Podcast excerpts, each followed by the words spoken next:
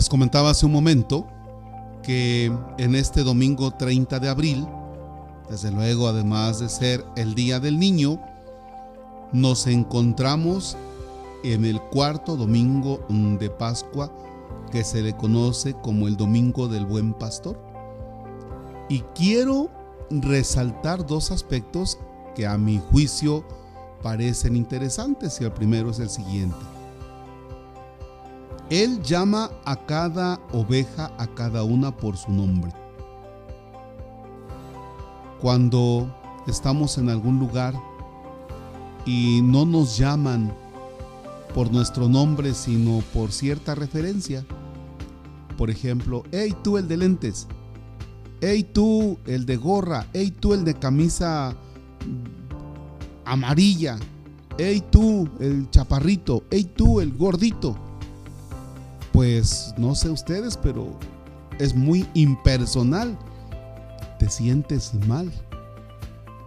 Y cuando vas a una fiesta, hace unos días acudí a una fiesta que me hicieron el favor de invitarme y por sencilla que estuviera la fiesta, que así lo refirieron los jefes del hogar, no, pues muy sencilla la fiesta, padre.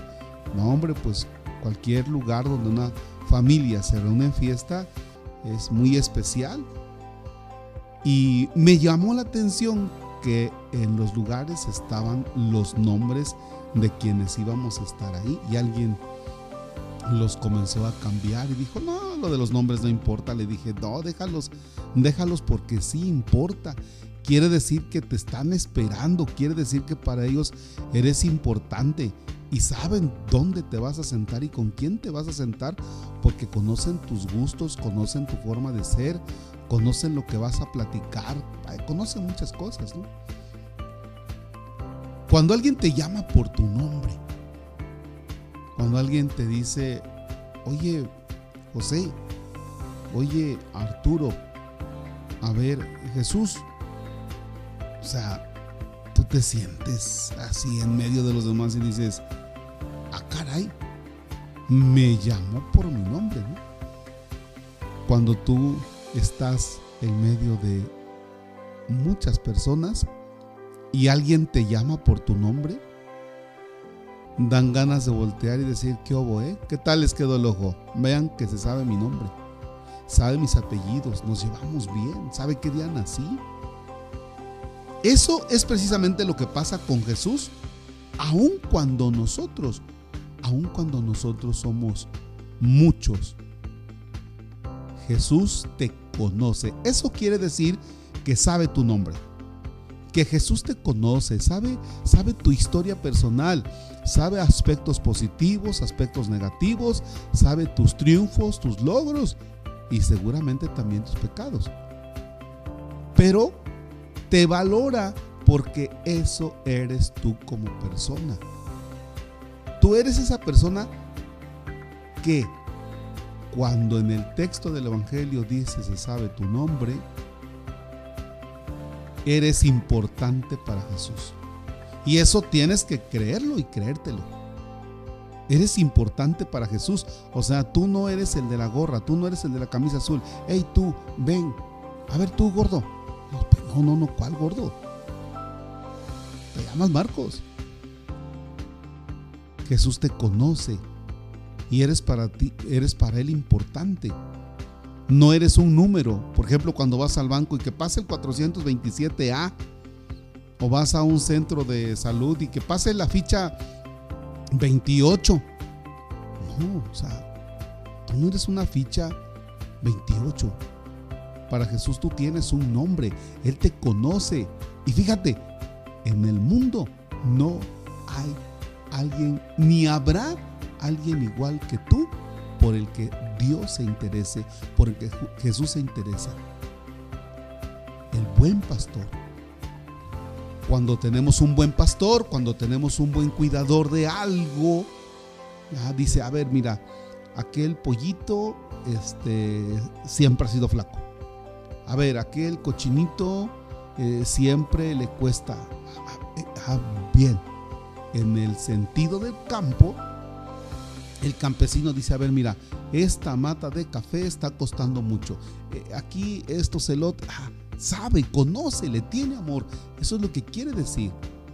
Por eso cuando Jesús encuentra a María, ¿se acuerdan que María no conocía que era Jesús el quien le estaba hablando? Y María está llorando y confunde a Jesús con el que cuida la huerta, con el jardinero, con el hortelero que cuida la huerta. Y Jesús le dice, María. Es entonces cuando María dice, es Jesús y me conoce, es Él. A fuerza que es Él. Debes tomar eso en cuenta. Y a ver, como padre de familia, ¿qué tan buen pastor eres? Porque eso es interesante en el mundo de hoy. Fíjense que hay padres de familia que no saben cuándo nacieron sus hijos. No saben cuántos años tienen. No saben en qué año van de la escuela. Y a mí me da una risa ver cuando de pronto dicen, este, pues es que padre, vengo a hablar con usted porque eh, yo no voy a poder venir a las pláticas. ¿Y pláticas de qué? Pues de mi niño, de que va a ser su sacramento. A ver qué sacramento va a ser. Y nada más ves que pela los ojos para un lado y para otro y pues no sabe, no conoce a su hijo. No conoce a su hijo, ¿verdad? No conoce a su hijo. El buen pastor conoce. A mí me da mucha pena que como sacerdote no conozco a muchas personas de mi comunidad en su actual.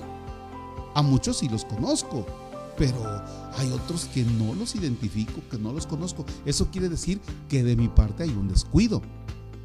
Decía hace unos días un chiquillo, eh, porque el maestro se quejaba y decía, le decía al papá, es que su hijo es, su hijo es un poquito nervioso, exigente, exigente, o sea, quiere las cosas ya y vaya. Y además es muy atrabancadillo.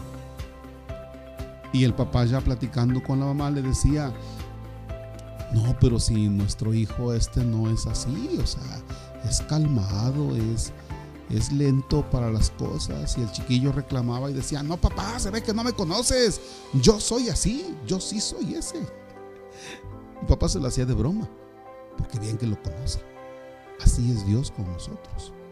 Así es Dios con nosotros. Sí nos conoce, nos llama por nuestro nombre.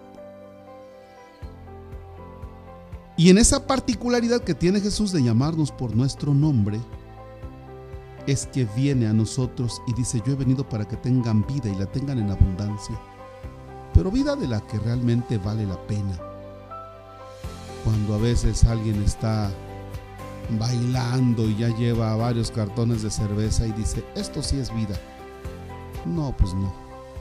Eso no es vida, eso es un dejarte guiar por tu desorden de vida, eso es dejarnos guiar por ese desorden, eso es no controlar, ¿ya? Eso es no tener control sobre nuestros impulsos, pero no es vida.